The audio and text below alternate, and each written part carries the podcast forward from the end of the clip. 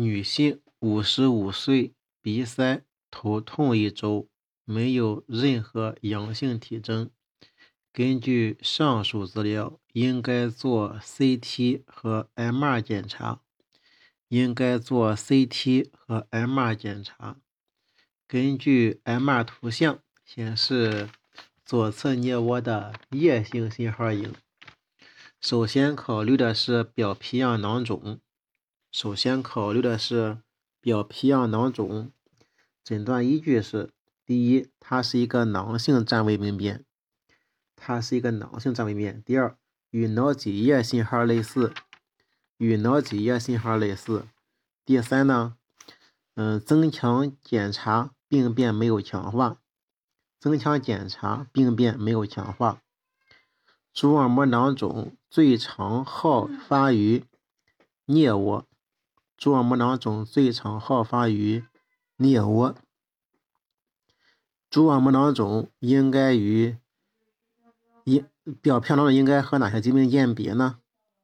蛛网膜囊肿应该和哪些疾病鉴别？第一个是表皮样囊肿，表皮样囊肿；第二个是毛细胞星形细胞瘤，毛细胞星形细胞瘤；第三个是皮样囊肿，皮样囊肿。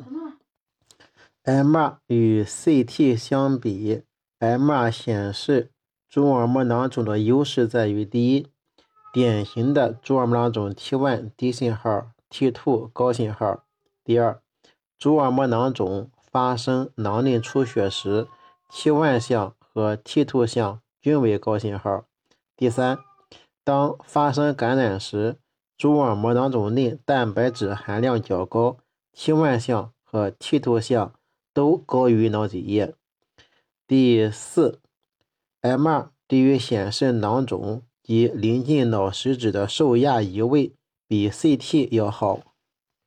女性，二十岁，右小腿上端局部酸痛，没有发热，血常规正常。首选影像学检查方法。首选影像学检查方法应该是 X 线平片。X 线平片。患者进行小腿 CT 扫描，给出了图像，给出了 CT 图像，还有平片这个它是一个没有看见软组肿块，一个局部的膨胀性改变，局灶性的干后端。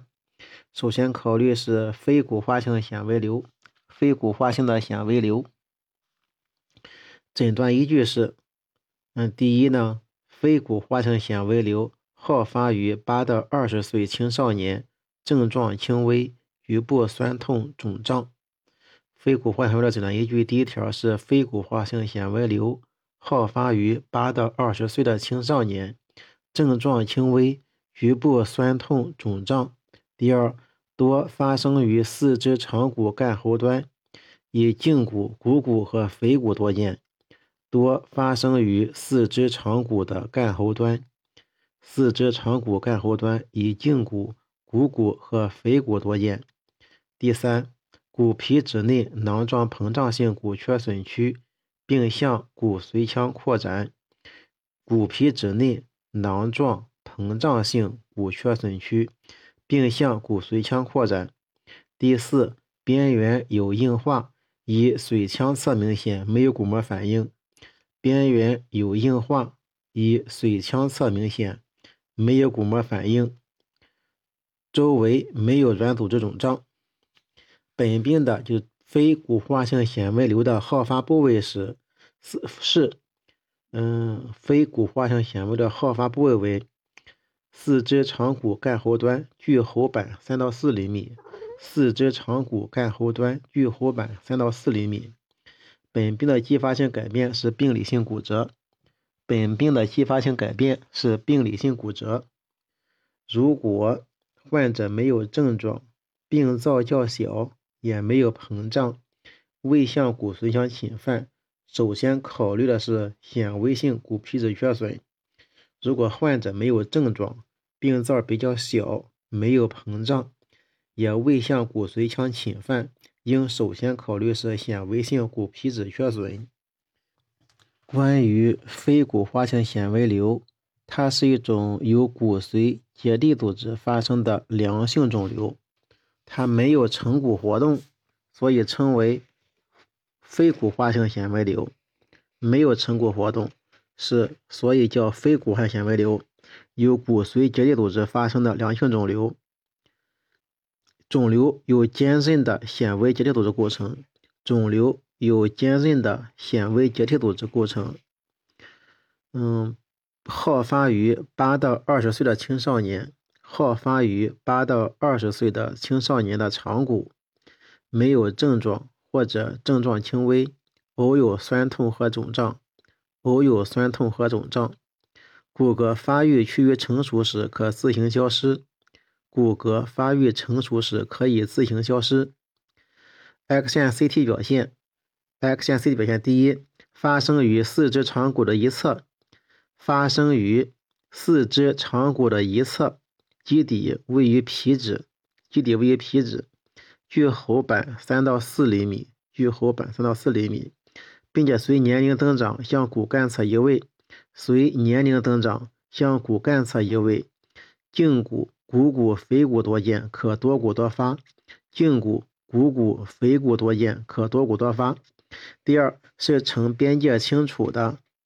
有薄层硬化边的圆形或卵圆形骨质破坏区边缘膨胀，呈边缘清楚；有薄层硬化边的圆形或卵圆形的骨质破坏区边缘膨胀，病变区域的长轴与长骨平行，病变区域的长轴与长骨平行。骨化性纤维瘤，骨化性纤维瘤，它好发于颌骨。是一种少见的骨源性良性肿瘤，发病原因可能与发育异常或外伤有一定的关系。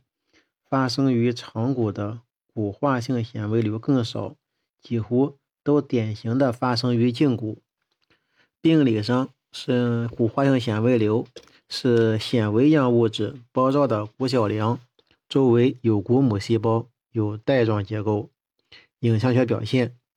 CT 和 X 线骨化性纤维瘤好发于长骨骨干的一侧骨皮质，以胫骨中上段骨干前侧的骨皮质最好发。第二呢，这个骨化性纤维瘤的病灶沿着长轴发展。第三，骨化性纤维瘤多呈囊性，囊内可见分隔。第四，骨化性纤维瘤的囊壁常见明显的骨硬化。第五。骨化性纤维瘤以纤维组织为主者，多表现为囊状型，多伴有清楚的骨硬化边缘。第六，骨化性纤维瘤骨组织为主者，主表现为硬化型，病灶呈较高密度，与正常骨质类似。鉴别诊断包括第一个是骨化性纤维骨纤维异常增殖，骨纤维异常增殖呢？是病灶区呈膜玻璃状，内有骨棘或残存的骨小梁，可有不同程度的骨化。病灶边缘清晰，很少有骨化。骨巨细胞瘤，它好发于长骨的骨端，呈偏心性骨破坏，膨胀明显。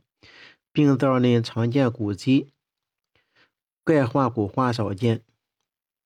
非骨化纤维瘤，它好发于。膝关节附近的长骨干后端呈偏心性生长，囊状低密度区无膜玻璃样改变，边缘有细线样的硬化，病变范围比骨化性纤维瘤要小。